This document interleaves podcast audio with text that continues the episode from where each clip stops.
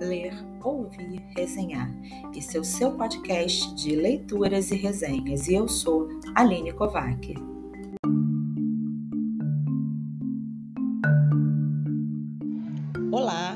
Eu estou aqui com a aluna Gabriele, da turma 1902, e agora nós vamos iniciar a série dos podcasts de indicação de leitura. A Gabriele pegou emprestado aqui na sala de leitura o livro Por um Toque de Ouro, da Carolina Munhoz, e vai falar um pouco pra gente o que ela achou da leitura e por que ela recomenda esse livro.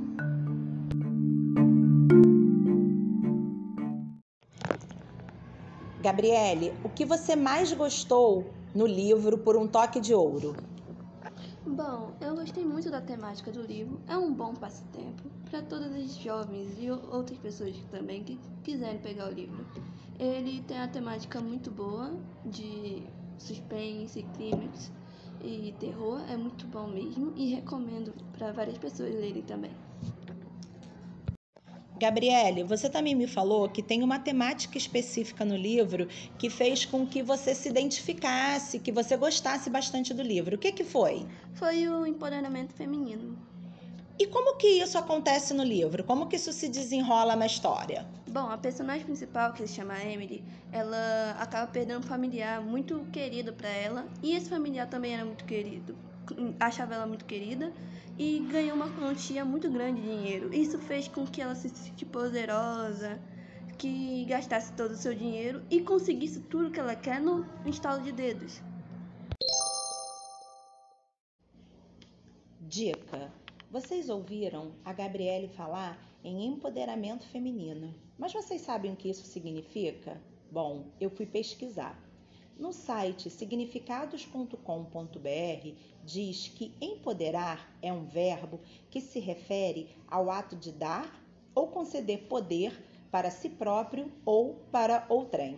A partir do seu sentido figurado, empoderar representa a ação de atribuir domínio ou poder sobre determinada situação, condição ou característica o ato de empoderar é considerado uma atitude social que consiste na conscientização dos variados grupos sociais, principalmente as minorias, sobre a importância do seu posicionamento e visibilidade como meio para lutar para seus, por seus direitos.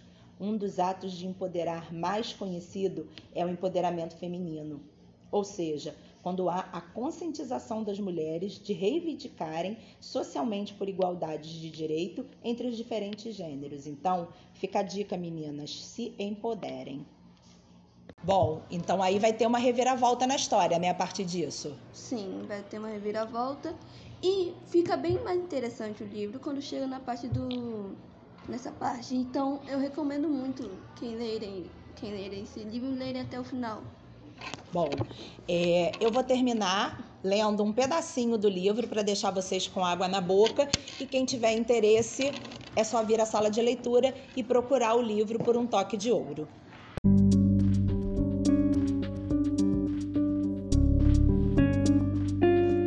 Assim que pisou em seu quarto no The Ritz, Emily ouviu a voz de Darren. Pelo amor, eu tomo chá, faço compras, janto e nada de você aparecer. Estou ligando para o seu celular o dia todo e só dá desligado. E ainda chega com essa cara de zumbi. Que horror! Darren identificou em dois segundos que Emily não estava bem. A ruiva sentia que precisava mesmo das repreensões dele naquele momento, acordar para o mundo real, sair daquela dimensão distorcida em que Aaron a colocara. O que foi? Está me ignorando? Além de tudo, vai me deixar falando com as paredes? Continuou ele, enchendo-a de perguntas enquanto ela deixava as botas pelo caminho. Emily tinha vontade de chorar. Estava engasgada passeio, a conversa estranha e a fome a desestruturavam. Era como se o poder em seu pote de ouro tivesse se esvaziado. Meu pote de ouro, pensou. Ela já estava se acostumando com aquelas expressões.